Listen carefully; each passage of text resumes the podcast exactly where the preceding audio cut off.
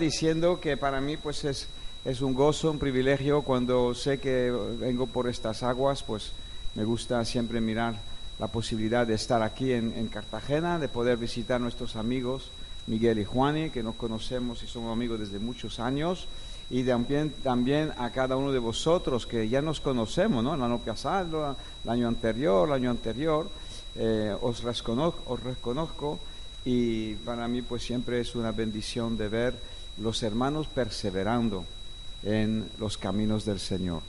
Eh, Juan, el apóstol Juan, el amado del Señor, el que se inclinó en el pecho del Señor, dijo en su tercera epístola, al principio, dijo que él no tenía mayor gozo de ver que sus hijos estuviesen andando en la verdad.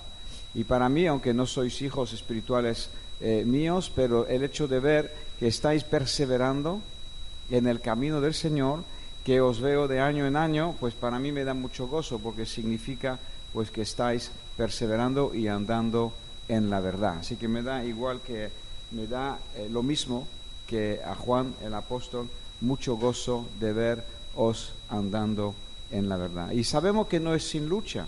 La vida cristiana siempre hay muchas luchas y esta mañana vamos a hablar un poco de esto. Hay contratiempos, hay mm, frustraciones, hay momentos que uno dice, Señor, ¿qué está pasando en mi vida? Creo que todos los cristianos verdaderos que andan con el Señor pasan por estos tiempos y pasan por estos momentos. Creo que es muy importante saberlo, recordarlo, encontrarlo en la escritura y saber que eh, a través de estos eh, de estas dificultades, estas aflicciones, estas tribulaciones, pues el Señor también sigue su obra en tu corazón. Para el Señor somos eh, piedras vivas y el Señor nos sigue talando, nos sigue puliendo para la obra que Él tiene hoy y mañana para que, se, que la hagamos en el reino de Dios. Todos somos importantísimos para Cristo, somos hijos del Altísimo, Cristo pagó un alto precio por ti. No solamente por el pastor o por un apóstol o por un profeta, Cristo pagó el mismo alto precio para cada uno de sus hijos. Y eso pues nos tiene que dar un sentido de identidad y de valor a los ojos de Dios muy importante. Si Dios nos valora, pues nos valoraremos también. Si entendemos que Dios nos pone tanto valor, pues nosotros tomaremos decisiones acorde con ese valor que Dios nos pone. Y queremos estar más cerca de Él y servirlo con todo nuestro corazón. Así que en este día, gloria a Dios, vamos a estar mirando la palabra y vamos a orar, pedir a Dios que nos hable, que nos renueva la fe, que nos dé instrucciones, que nos dé y nos renueve la esperanza también. Te recuerdo que la fe, la esperanza y el amor son por lo menos las tres cosas que te vas a llevar de la tierra. Decimos siempre que de la tierra no se lleva nada, pues será cosas materiales, pero cosas espirituales nos llevamos un montón, dice la Biblia. Nos llevaremos el amor que tenemos para Dios y para los demás, la esperanza y la fe, porque estas cosas son eternas. Y también nos llevaremos las obras que hayamos hecho, las buenas y las malas también, hasta el día de nuestro juicio, ¿no? Donde Dios evaluará cada una de nuestras vidas. Si hemos pedido perdón, las malas se quedan aquí, debajo de la sangre de Cristo y olvidadas, y nos llevaremos las buenas obras. Aleluya. Así que a mí me anima mucho servir al Señor y conocerlo cada vez más, porque Dios es bueno y es rico en misericordia rico en misericordia conmigo y con mis hermanos que veo alrededor mía. Eh, Miguel estaba hablando del pastor Maesh, que ayer ha tenido un, ataque al corazón, parece que la cosa está grave, no sabemos todavía, hasta mañana que los médicos puedan estar en el hospital y le puedan hacer eh, pruebas más exactas. Y uno dice, wow, ¿y esto cómo es? Ahora un ataque al corazón a un pastor como es, como los siervos de Dios tienen que pasar por circunstancias difíciles y, y a veces en, en, el primer momento, en el primer nivel no las entendemos. Pero cuando nos acercamos a Dios y a la palabra, pues entonces empiezan a saltar los textos, ¿vale? Y uno de ellos, que no puede faltar en el menú del cristiano, es que todas las cosas obran para bien. Y dice, ¿y cómo que este percance, cómo que esta situación adversa puede obrar para bien? Ojo, Dios es Dios y Él sabe cómo hacerlo, ¿no? Para los que le aman, y aquí somos personas que amamos al Señor y que somos llamados conforme a su propósito, todas las cosas obran para bien. Así que, perseverando en nuestra búsqueda de Dios, conseguiremos el fruto y conseguiremos ese resultado bueno de que todas las cosas obran para todas, no solamente las buenas, incluso las adversas. Dios nos quiere seguir formando y moldeando. ¿Y no se lo hemos pedido? Que Él es el alfarero y nosotros somos el barro, se lo hemos cantado y se lo hemos dicho. Y Dios nos ama y, nos lleva, nos lleva por el camino. Pues vamos a orar por la predicación de la palabra. Estaremos abriendo nuestras Biblias en Segunda de Reyes esta mañana. En Segunda de Reyes vamos a orar. Padre, te damos gracias. Capítulo 13 estaremos. Señor Dios, gracias por tu presencia aquí. Gracias, Señor. No miramos el número, miramos la consistencia. Miramos, Señor, a tus hijos que te aman y que han decidido y han dicho, no hay mejor lugar para mí hoy estar en este momento, en este lugar, en tu presencia y contigo y con tu palabra. Señor, bendigo a tu pueblo, Señor, que, que ha llegado a pensar así, que piensa así. Bendigo a tu pueblo, Señor, que ha marcado en su vida decisiones y que ha puesto a Dios en primer lugar. Señor, es el lugar que tú pides de nuestras vidas.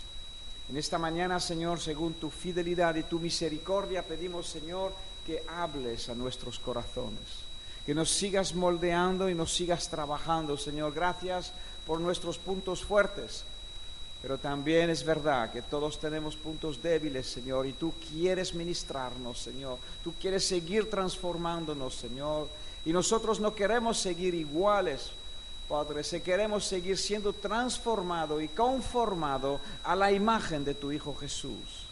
Gracias, Señor, por la obra de tu Santo Espíritu en esta mañana en la vida de cada uno aquí que estamos.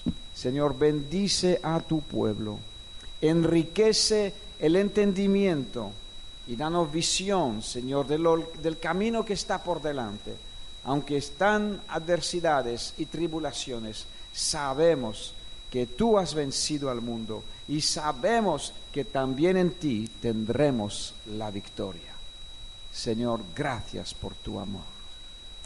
Amén. Guíame, Señor, vasija tuya en este día para hablar las palabras que tú quieres a tu pueblo. Señor, que no sean palabras mías, pero que sean tuyas. En el nombre poderoso de Jesús. Amén. Pues vamos a estar leyendo en Segunda de Reyes capítulo 13 y vamos a empezar en el versículo 14 y parece que el texto mismo empieza con una no muy buena noticia. Eliseo, Eliseo que recibió la doble porción, se la había pedido a Elías, había buscado de Dios, había creído a Dios y Dios se lo había conseguido, concedido. Eliseo hizo el doble número de milagros que hizo Elías. Y aquí nos dice que Eliseo estaba enfermo de la enfermedad de que murió. ¿Cómo se tiene que comer esto? Pues no es el lema de hoy, pero sí debemos de entender que los siervos de Dios pasamos por circunstancias. Y en este caso, pues, ¿por qué Eliseo que resucitó a muertos? ¿Por qué Eliseo que, que, que hizo grandes milagros? ¿Por qué tenía que estar enfermo? ¿Y por qué tenía que morir de una enfermedad? ¿Y por qué no podría ser llevado al cielo como lo fue su maestro? Elías, que no conoció la muerte. ¿Por qué? Muchas preguntas y no todas tienen respuestas aquí en la tierra. Lo que sí sabemos es que nuestro Dios nunca se equivoca. Dios es perfecto, mi amado. Dios nunca cometió un solo error en toda su existencia. Su existencia es eterna. Él no tiene ni principio ni fin. Ha creado a billones de almas sobre la faz de la tierra y con ninguno lo ha tratado mal. Con ninguno ha cometido Dios un error.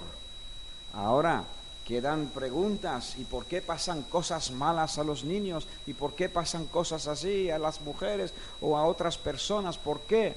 ¿Por qué pasan cosas malas a los que aman a Dios? Pues estas preguntas vamos a procurar contestarla en parte en esta mañana. Estaba Eliseo enfermo de la enfermedad de que murió. Pero aún así no dejó de servir a Dios. Ahí también hay una, una, lección para cada uno de nosotros, ¿no? Cuando las cosas nos van mal, a veces tenemos la tendencia de decir, pues yo voy a tirar la toalla, voy a dejar de tal, ¿por qué sacrificarme tanto? ¿Por qué servir a Dios si Dios no se entera de nada? Pero vino una necesidad a su puerta. El rey, el rey Joás, el rey de Israel, del reino del norte, vino a él llorando delante de él y dijo, Padre mío, Padre mío, carro de Israel, y su gente de a caballo, esa palabra, esa frase la había acuñado el mismo Eliseo eh, cuando Elías fue raptado al cielo y él vio los carros de Jehová que vinieron a recoger a Elías al cielo eh, Eliseo había acuñado esta frase, este, creo que está siendo usada muy pocas veces en la palabra, en la Biblia, pero aquí el mismo Joás, pues venía a Eliseo y Joás era un rey que no andaba bien con Dios. Conocía a Dios, sabía dónde estaba Dios y sabía qué tendría que haber hecho, pero no lo había hecho se encontraba ahora en un apuro porque estaban cercados por los sirios que venían a, conquistar y se venían comiendo la ciudad del norte. Iban conquistando ciudades del norte y el terreno de Israel pues iba menguando y, Joás eh, en un momento dado pues tuvo que ponerse a llorar y ponerse a pedir ayuda a Dios. Como muchos de nosotros cuando estamos arrinconados, después incluso de habernos olvidado de Dios, conocemos a muchas personas que andan a medias tintas, puede ser, y, saben, saben lo que tendrían que estar haciendo. Entonces ahora tenemos a Joás que viene, eh, usa la frase, acuña, la frase religiosa de, la época, eh, que le gustaba a Eliseo, la había acuñado él, Padre mío, Padre mío, carro de Israel y su gente de a caballo. Y le dijo Eliseo, entendía Eliseo lo que pasaba y sabía, le dice, toma un arco y unas saetas Tomó él entonces un arco y una saeta. Luego dijo Eliseo al rey de Israel, pon tu mano sobre el arco. Puso él su mano sobre el arco. Entonces puso Eliseo sus manos sobre las manos del rey. Puso Eliseo sus manos. Eliseo estaba dispuesto a ayudar y Eliseo estaba recibiendo indicaciones de parte de Dios que venía algo bueno para Israel. Y Eliseo estaba ahí, todavía estaba conectado con Dios, incluso estaba, aunque estaba enfermo, estaba todavía dispuesto a servir.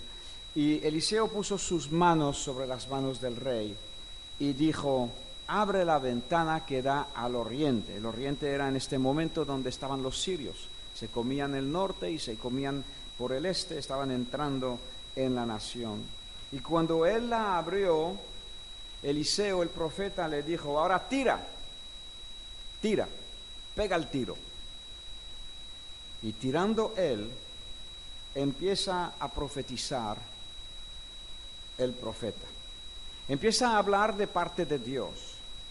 Y dice así, a pesar de todo lo que haya, esta saeta representa una saeta de salvación que va a venir de parte de Dios. Es una saeta de salvación contra Siria, contra ese enemigo que te está achuchando porque tú herirás a los sirios en Afec hasta consumirlos. Ahí tenemos la el marco, ahí tenemos la película, una, una gran decadencia. En Israel los corazones están en la idolatría, habían heredado demasiado idolatría desde Jeroboam y, seguían de generación en generación, habían venido ya Acab y Jezabel, habían metido otro paquete de, de idolatría. Elías había confrontado a los profetas de Baal y de Asera, pero el pueblo todavía estaba en de regeneración espiritual, corazones apartados, corazones separados de Dios. No, no había muchas victorias en Israel en aquellos tiempos. Y los reyes, los reyes uno tras otros, aunque Dios los usaba para conseguir algunas cosas buenas, sus corazones todavía estaban en la idolatría, no quitaban los lugares altos de idolatría. Y, este caso de, Joás, eh, Joás era creo que el nieto de, de Jehú, que fue usado para liberar a Israel de toda la casa de Acab con tanta idolatría y de Jezabel, había habido profecía y se cumplieron a través de las manos de Jehú. Pero aún viendo ciertas liberaciones de parte de Dios, los corazones estaban todavía apartados, todavía frío, todavía acomodado, todavía buscando las cosas del mundo, en vez de estar centrado y buscando las cosas de Dios. Y aún así, en esta necesidad, en esta miseria, Joás decide de ir a pedir ayuda a Dios. Y Dios está dispuesto a ayudar. Aún en nuestra en nuestro enfriamiento de las cosas de Dios, aun cuando hemos dejado de serle fiel a Dios, Dios permanece fiel, nos dice Timoteo. Y cuando nosotros nos acordamos, como el hijo pródigo, incluso después de haber tirado la herencia, de haber cometido errores, cuando el hijo pródigo, quiso volver en sí y volvió en sí, y empezó a hablar con Dios y consigo mismo y tomó una decisión, volveré a mi padre y le diré que he pecado contra Dios y contra él y que no merezco ser llamado un hijo, pero quiero servir en su casa porque la casa de Dios es mucho mejor que el mundo. Un día en tus atrios son mejores que miles fuera. Entonces Dios usó las persecuciones, usó las tribulaciones, las aflicciones del hijo pródigo para que volviera en sí. Y aquí pues tenemos a Joás, no podemos decir que se arrepintiera, pero sí se acordaba dónde estaba la bendición. Y aquí tenemos una profecía. En medio de un momento oscuro, en medio, de un momento contrario, y quiero que tú captas muy bien esta circunstancia, en un momento donde todas las cosas iban al revés, sale saeta de salvación de Jehová. El rey estaba tirando la saeta por la ventana hacia el este, pero Eliseo le dice, esta saeta, te estoy diciendo que ahora viene liberación de parte de Dios. Tendrás tú que luchar, tendrás que ir y herirás a los sirios en Afec, y la promesa es, observa, hasta consumirlos. Esa es la promesa. Y ahora vamos a seguir leyendo. Le volvió a decir, 18, versículo 18, le volvió a decir, toma las saetas, y luego que el rey de Israel las hubo tomado, les dijo, golpea la tierra. Y él la golpeó tres veces y se detuvo. Entonces el varón de Dios enojado contra él le dijo, al dar cinco o seis golpes hubieras derrotado a Siria hasta no quedar ninguno. Pero ahora solo tres veces derrotarás a Siria. Wow. De repente esta profecía que me garantizaba consumir a mis enemigos, Ahora entra el factor humano, Le dice Eliseo, ahora te toca a ti agarrarte a las saetas. Igual que Dios nos dice de agarrarnos a las promesas de Dios, que son vivas, que son eficaces y que son grandísimas y preciosísimas. Y por ellas, las promesas de Dios, llegamos a ser partícipe de la vida, de las victorias de Dios. El justo por su fe vivirá. Entonces aquí tenemos a Joás saeta de salvación y promesa de Dios había salido y ahora tenía que agarrarse a las flechas y hacer su parte. El factor humano. A ti, ahí entramos tú y yo. Y entonces, ¿por qué golpeó tres veces? No sé. Golpea la tierra. Hubiera podido golpear una sola vez, pensando que ya había obedecido pudiera haber golpeado dos, golpeó tres, pero ahí tenemos el Espíritu Santo que se indigna en el profeta y le transmite, le dice, estás tomando estas saetas que te pueden dar una victoria total hasta consumirlos, pero resulta que tú te vas a medias tintas. Tres veces. En vez de cinco o seis. Al dar cinco o seis golpes, hubieras derrotado. Es una imagen. Es una imagen, esas saetas representaban las promesas de Dios. Y la promesa era completa. Pero ahora el factor humano entra, se agarra solamente parcialmente a las promesas y las victorias se quedan en solo tres. Le dice ahí, ahora solo tres veces derrotarás a Siria, en el versículo 19, y un poquito más abajo, en el versículo 25, nos dice que volvió Joás, ese rey, y tomó de mano del rey de Siria, Ben Hadad, hijo de Asael, Asael, las ciudades que éste había tomado en guerra de mano de Joacá su padre, Tres veces derrotó Joás y restituyó las ciudades de Israel. Tres veces. Se cumplió. Se cumplió el factor humano que se une con Dios. Marcó el destino en este momento.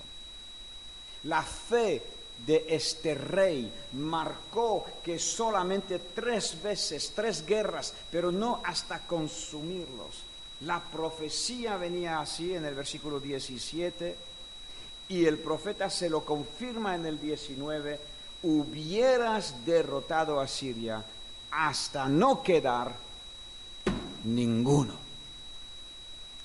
Wow. Mis hermanos, no entendemos nosotros desde la perspectiva humana todo lo que Dios ve. Pero sí sabemos que Dios lo ve todo, sabemos que Dios lo entiende todo y sabemos que Él nos ha dado todo lo que necesitamos. En Romano 8:32, si no me equivoco, nos dice que Dios que no escatimó a su propio Hijo Jesús, ¿cuánto más no nos darás con Jesús todas las cosas que vayamos a necesitar?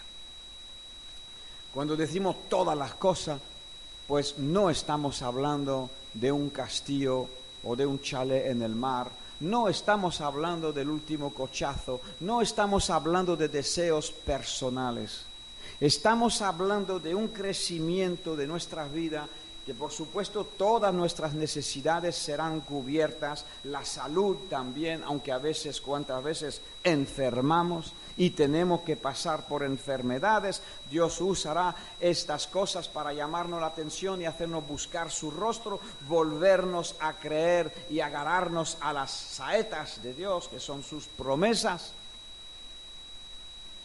Y Dios nos sigue moldeando, nos sigue podando nos dice que la rama que lleva fruto, la poda. Y cuando viene la poda, pues no sé si tú has visto la poda de la viña o has visto la poda de algunos árboles. Algunos árboles que, son irreconocibles después de una poda, especialmente la viña. Se queda, vamos, un tronco de 15 centímetros, no sé, aquí tenemos el agricultor, de 15, 20 centímetros en el suelo, un tronco, la y, ya está. A lo mejor una, una rama, a lo mejor, ¿no? He visto. Es irreconocible después de la poda. ¿Y por qué hace eso? ¿Y por qué hay que pasar por la poda? ¿Y por qué? ¿Y por qué? ¿Cuántas veces no entendemos? Y Jesús lo contestó ya, para que lleves más fruto. La rama que no lleva fruto la corta y la echa, pero la rama que lleva fruto, la poda, ocurren cosas que nos sacan de nuestra comunidad, que nos incomodan y podemos resentir estas cosas y entonces un poco estancarnos y no avanzar mucho con Dios. O podemos abrazar al Señor y decir, Señor, a ti nada te escapa. Estas cosas están pasando por alguna razón. ¿Qué me estás queriendo decir? ¿Qué me quieres enseñar? ¿Por qué me falla esto? ¿Por qué me, pasa lo otro? Yo tuve cáncer hace unos años, ¿no? ¿Por qué pasan cosas contrarias? y todo obra para bien. Entonces ahora hay que vincular los puntos que faltan entre mi problema y todo va para todo obra para bien. Y cómo que lo como uno estas dos cosas, buscando del Señor, pidiéndole que me hable, que me enseñe y sirva hoy esta enseñanza. Aquí estamos hablando de perseverancia, aquí estamos hablando de fe, ¿Crees que las promesas de Dios son suficientes para todas tus necesidades? ¿Crees que las promesas de Dios y la voluntad de Dios es suficiente para cambiar una nación tan seca como España? Venimos trabajando y dando golpe unas cuantas veces ya. Eh, obviamente no es suficiente. En español hay esta frase, ¿no? ¿Tú has escuchado esta frase? Este no ha dado ni un golpe en su vida no ha dado un golpe. ¿Tú has escuchado esta frase? No sé si ahí por Sudamérica creo que, se puede haber usado o, no, ¿no? Eh, o, también en la frase dice, este no da un palo al agua. ¿He escuchado esto? Entonces me puse a buscar en, internet, ¿no? en el Sabe Todo, y, nos da algunas explicaciones del significado. ¿no? El, el que no da el palo al agua, cuando no hace nada, es un vago, no trabaja nada, Así que si alguna vez escuchas lo de, uy, este no ha dado en su vida un palo al agua, lo que significa es que no ha trabajado nunca, que ha sido un vividor, es decir, es bastante vago. Y claro, la frase va de ahí, el palo es, sería, en este caso, sería el palo que se usaba para pescar. Entonces, si no le das el palo al agua mucho, no puedes pescar. ¿Vale? Ahí una expresión, ¿no? Pero también otro dicen que el palo sería un remo. Y cuando dice que no está dando un palo al agua, es que el remo del remero en cuestión solo está acariciando la superficie sin remar realmente, ¿vale? No da un palo al agua. Aquí tenemos las saetas, son imágenes, pero lo que Dios nos está queriendo animar es recordar sus promesas. Recordar que Él nos ha provisto todo lo que necesitamos para vivir esa vida de santidad, de piedad, conforme a su voluntad. Ven conmigo a segunda de Pedro, vamos a leerlo ahí.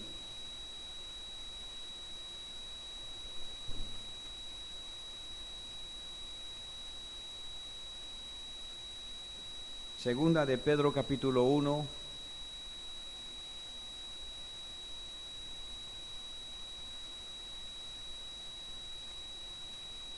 capítulo 1, versículo 3, todas las cosas que pertenecen a la vida y a la piedad, a la vida cristiana, al camino cristiano que glorifica a Dios.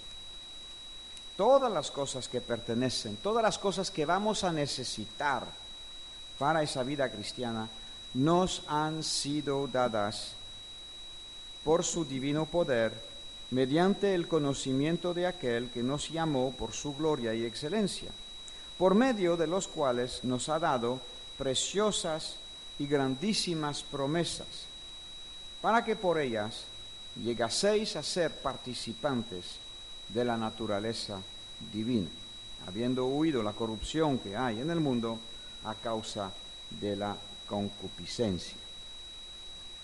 Grandísimas promesas. ¿Tienes algunas presente en tu vida? Esta mañana vamos a remover la fe. A todos nosotros creo que si hemos buscado a Dios en el pasado, Dios nos habló y nos dio promesas. Después, ¿en qué se, quedan, que se han quedado las promesas? Hebreos 6 nos dice que se, tenemos que ser imitadores de los que por la fe y la perseverancia heredan las promesas. Heredar la promesa, algunas se heredan rápidamente y otras son años. Hay algunas promesas que yo vengo esperando 10 años y me toca todavía trabajarlo, no perder de vista la meta, seguir afilando, apuntando y seguir el ejemplo, imitar el ejemplo de los que por fe y perseverancia heredan. Grandísimas, preciosas, ¿qué palabra te ha dado Dios en tu vida? ¿Te ha dado Dios algunas? Obviamente te ha dado Dios algunas palabras. Te ha dado Dios una dirección, una visión, una carga, un deseo. A lo mejor Dios inquieta tu alma para tener hijos espirituales. A lo mejor eh, eh, Dios te está mostrando eh, una área de su obra, de su cuerpo, en, la cual Él te quiere llamar. Pero claro, entre el punto A y el punto B, pues faltará preparación, faltará perseverancia, faltará servicio. El que sirve fielmente en lo poco, pues se le entregará las cosas mayores. Recuerdo cuando eh, yo sentía que Dios me, llamaba ¿no? al servirle y al ministerio, pero yo no sabía en qué, no tenía ninguna indicación, no, sabía, no veía mucho. ¿no?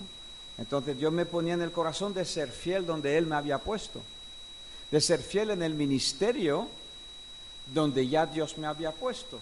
Y sirviendo y siendo fiel donde ya Dios me ha puesto, este árbol iba a crecer, esa planta iba a crecer, es, la historia de la pequeña eh, semilla de fe, de, mostaza, que cuando la plantas en el corazón de alguien pues, parece poca cosa, podría ser fácilmente sumergida por las cosas del mundo, pero si esa semilla es cuidada, el suelo es mantenido limpio y regado y todo bien, pues esa, semilla pequeña, de las más pequeñas, crece, crece, crece, crece y se, y se llega a hacer tan grande que incluso las aves del cielo, una imagen de otras almas que vienen de, bajo de tus ramas para recibir cobijo, para recibir frescura, para recibir comida, para recibir las cosas que Dios les quiere dar a través de ti. La semilla que Dios plantó un día cuando naciste de nuevo llega a crecer hasta que tu vida sea como este arbusto y las aves del cielo vienen a cobijarse debajo de él. Ahora, ¿cuál es mi factor humano? En el rey Joás, básicamente se quedó en la mitad de los golpes pero en números de victoria probablemente se quedó en muchísimo menos que la mitad. No creo que haría falta solamente seis guerras para consumirlos todos a los, a los sirios. No lo sé. Pero solamente en tres batallas pudo vencer, porque solamente se agarró parcialmente a la promesa que Dios le había dado. Dios habló, Dios dio, Dios prometió. Y el factor humano, yo, yo me tengo que preguntar, yo recibo promesas de Dios. Y ahora, ¿cómo me agarro yo a estas saetas? ¿Y cómo las traigo aquí y oro y clamo al Señor? Y aunque no sea el tiempo para que lleguen, sigo esperando y confiando. A lo mejor estamos hablando de salvar, de tener salvaciones de almas en mi familia o en otro, ¿no? ¿Cuántas veces hemos tirado la toalla? No ve, no quieren saber nada, ¿no? ¿Vale? Pues sí, pero también Dios ha prometido que si tú es salvo, pues tú y tu casa, ¿no? Entonces hay una promesa ahí, Señor, tú has dicho en tu palabra, ellos tendrán que tomar su decisión, claramente. Yo no veo nada. Yo nunca pensé que mi padre, yo no sabía cómo mi padre, claro, estaba orando, pensé que, que sí, que Dios, yo quiero que se salve, pero ¿cómo se va a salvar? Vamos, yo ya llevaba, no sé, 20, 2009 falleció, 2007, 2007, pues 25 años de mi vida cristiana sin ver luz de cómo se podría convertir mi padre. Pero vamos, porque cada vez que tocábamos el tema eh, era imposible hablar. Uno intentaba sembrar una palabra y, lo que te venía es que, que tú, lo tienes todo al revés, ¿no? no has entendido nada, las cosas no funcionan así, tal, tal, tal. Y yo no, no entendía cómo, no podía ver humanamente hablando cómo Dios podría salvar a mi padre. Y, Dios lo hizo. Él sabe cómo. Tú y yo no sabemos cómo. Muchas veces no lo vemos. A veces podemos intentar pensar, pero no llegamos. Y entonces, pues, en el caso de mi padre, ¿cómo lo hizo Dios? Era un hombre hecho por sí mismo, muy exitoso, que las cosas le habían salido bien, había todo armado él mismo, y entonces él no necesitaba a Dios para nada, entonces, hasta el día que le vino el Alzheimer. Pero un Alzheimer donde él se daba cuenta de todo lo que le pasaba. Un Alzheimer que él me contaba, me decía, Bernard, es como si alguien tiró el tapón de la bañera en mi cerebro. Y estoy escuchando todos mis conocimientos, glu, glu, glu, glu, glu, que se me van, se me van. Por la mañana me meto en la ducha y no recuerdo qué tengo que hacer pero es que se daba cuenta. Estaba analizando lo que le estaba pasando, no, estaba ido. Me meto en la, en la ducha y, el gesto que he hecho durante años y años y años, y estoy, ¿qué tengo que hacer? ¿Por dónde empezar? ¿Qué hago? ¿Qué, cómo me tengo que limpiar? Y Dios permitió ese tipo de humillación consciente, en su caso, que se diera cuenta que no era nada, que todo lo que tenía y los conocimientos y las capacidades eran regalos que él había recibido, aunque también los hubieras trabajado, pero había talentos que Dios había dado. Y entonces se dio cuenta que Dios sí seguía estando ahí y él estaba menguando, menguando y, no podía más. Entonces, un buen día decidió ponerse de rodillas que es la sabiduría, la, la, la, la decisión más sabia. Se reconoció. Aquel que era self-made, hecho por sí mismo, aquel que era mm, que había conseguido las cosas por sí mismo, autónomo, autosuficiente, que no necesitaba a nadie, ahora estaba reconociendo que todas sus capacidades se le iban y más testimonio que te podría contar en ese sentido. Y entonces pues se puso de rodilla, eh, para no olvidar lo que tenía que decir a Dios, escribía.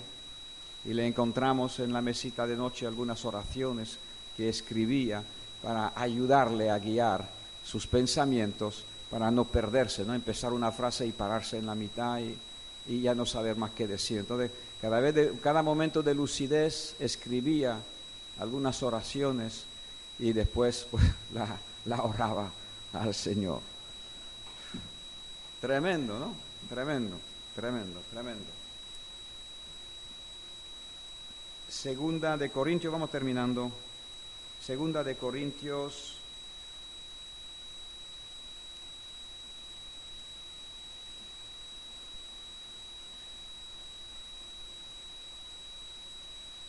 Vamos a leer un versículo que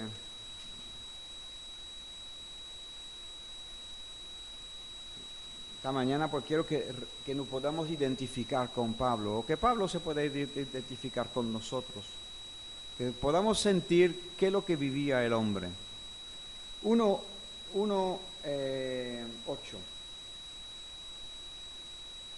Hermanos, no queremos que ignoréis acerca de nuestra tribulación que nos sobrevino en Asia, pues fuimos abrumados sobremanera. Si un predicador te dice que si tienes fe no debes tener problemas, deja de escucharlo. Si un predicador te dice que teniendo fe tienes que tener solo victorias y no vas a tener dificultades, no lo escuches. Fuimos abrumados sobremanera, más allá de nuestras fuerzas. Yo creo que algunas veces me he sentido en un punto, no como este, pero más allá de mis fuerzas de tal modo que aún perdimos la esperanza de conservar la vida.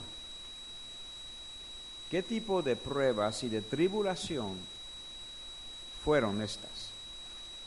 ¿Por qué leo esto? Para que tú veas que no estás solo siendo atribulado. Ahora, ¿qué hacía Pablo? Él no se quedó parado al borde del camino.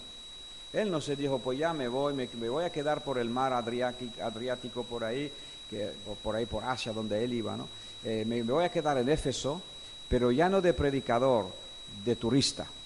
Éfeso era como Torremolino, un puerto de mar, ahí con su playita, muy bonito, ¿no? Se puede ir a ir a, ver, ¿no? Y entonces puedes ir a Éfeso, pues, o de turista, para gozar de lo que había ahí, o puedes ir ahí, pues como Pablo lo hacía, para sembrar la palabra de Dios, para trabajar, para crecer la iglesia, y después iba a otra y a otra, ¿no? Y así Así hacía, su enfoque era el reino de Dios. Él tenía, mira que dice el versículo, tuvimos en nosotros mismos sentencia de muerte. ¿Y por qué? Pues todo eso fue para que no pongamos confianza en nosotros mismos, sino en Dios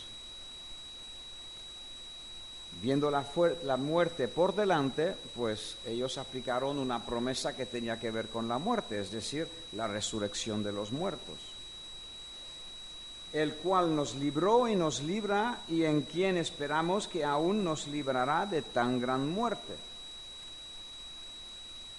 Cooperando también vosotros a favor nuestro, entonces ahí orar los unos por los otros según las luchas que pasamos Dice, ¿no? Vosotros, pues mira, podéis cooperar conmigo, orad conmigo. Y ahora vamos a dos, a, capítulo 2.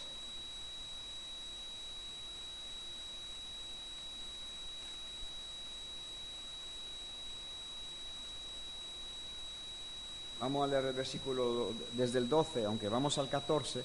Cuando llegué a Troas para predicar el Evangelio de Cristo, aunque se me abrió puerta en el Señor, no tuve reposo en mi espíritu, porque por no haber hallado a mi hermano Tito, en aquel entonces no existía, envíame una localización por el WhatsApp.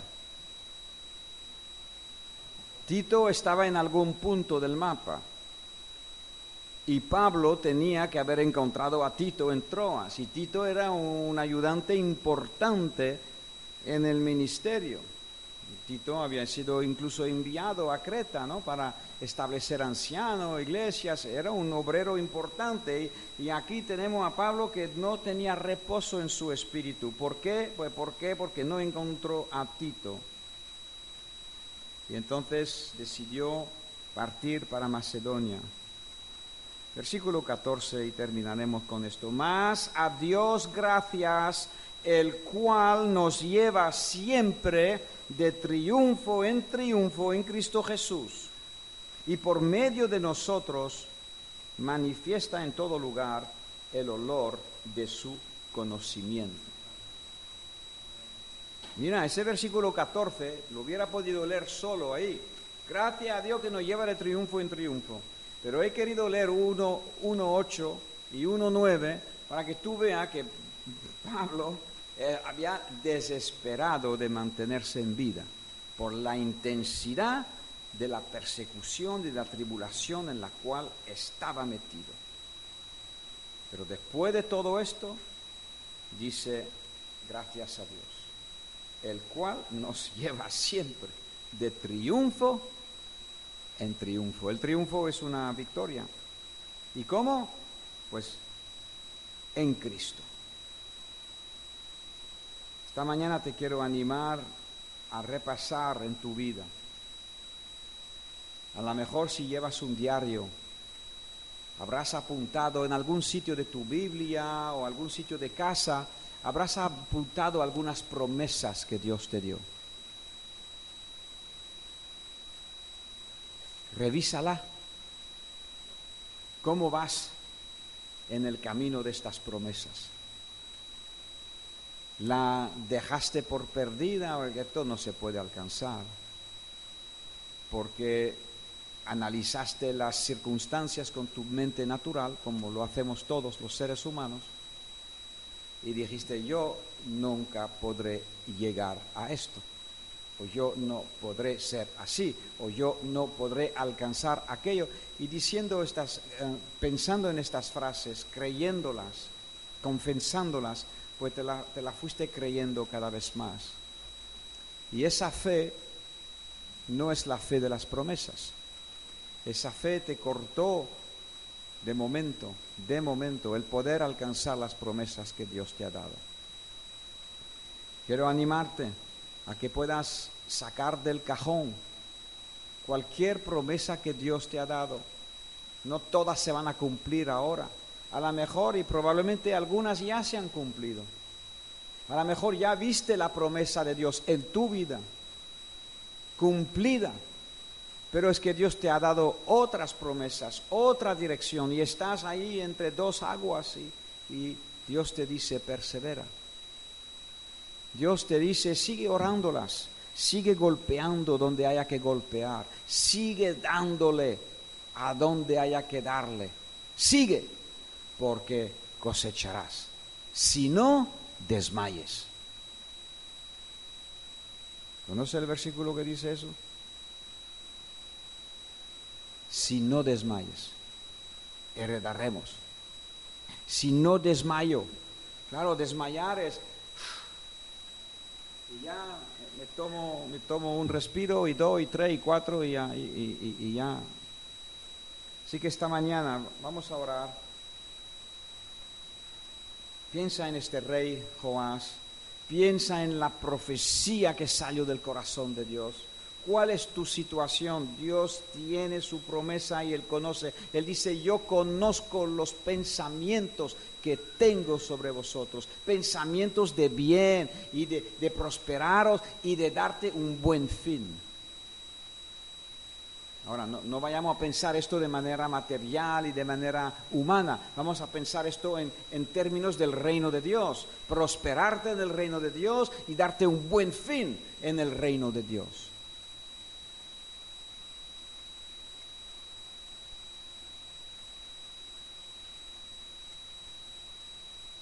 Puedo creer y agarrarme otra vez a estas saetas. Puedo y luchar, perseverar, imitar a los que por la fe y la paciencia heredan las promesas. Tú puedes, tú puedes. Dirás, no puedo, pues yo digo lo mismo, pero en Cristo Jesús, ¿qué dice la palabra? Todo lo puedo en Cristo Jesús que me fortalece. Oremos, Padre, gracias por esta mañana, gracias por tu palabra, gracias por tus riquezas, gracias Señor por tus promesas que son sí y amén en ti. Aleluya. Porque dice tu palabra que el amén es por nosotros. Tus palabras son sí y nosotros tenemos que decir el amén. Padre, gracias. Ayúdanos, Señor, a corregir, a afinar y, buscar, Señor, por qué nos pasa estas cosas, por qué estamos así, por qué tal, por qué cual, las miles de preguntas que tenemos, que podamos buscarte, Señor, y tú nos vas a hablar. No queremos escuchar a los amigos de Job que todos tienen si hubieras hecho, si tal, si cual, los amigos de Job que tienen mil respuestas. Queremos afinar y oír lo que tú dices, Señor. Y tú nos vas a mostrar, pues hijo mío, mira, ahí, ahí, hay que trabajar ahí. Gloria a Dios. Gracias Señor, tú nos amas tanto has decidido usar las aflicciones para enseñarnos, para poder llamar nuestra atención sobre ti y que te podamos oír. Gracias, Señor. Gracias. Tu bendición sobre tu pueblo, sobre cada uno de tus hijos, Señor. Tú conoces sus tribulaciones, sus dificultades, sus momentos que, que no entienden nada y que se quieren desesperar, Señor. Padre, pido por ellos, Señor. Ayúdales a agarrarse a, a las saetas y a seguir dando golpes, seguir dando palo al agua. Señor, gracias. Aleluya. En el nombre de Jesús. Amén. Gracias, Señor.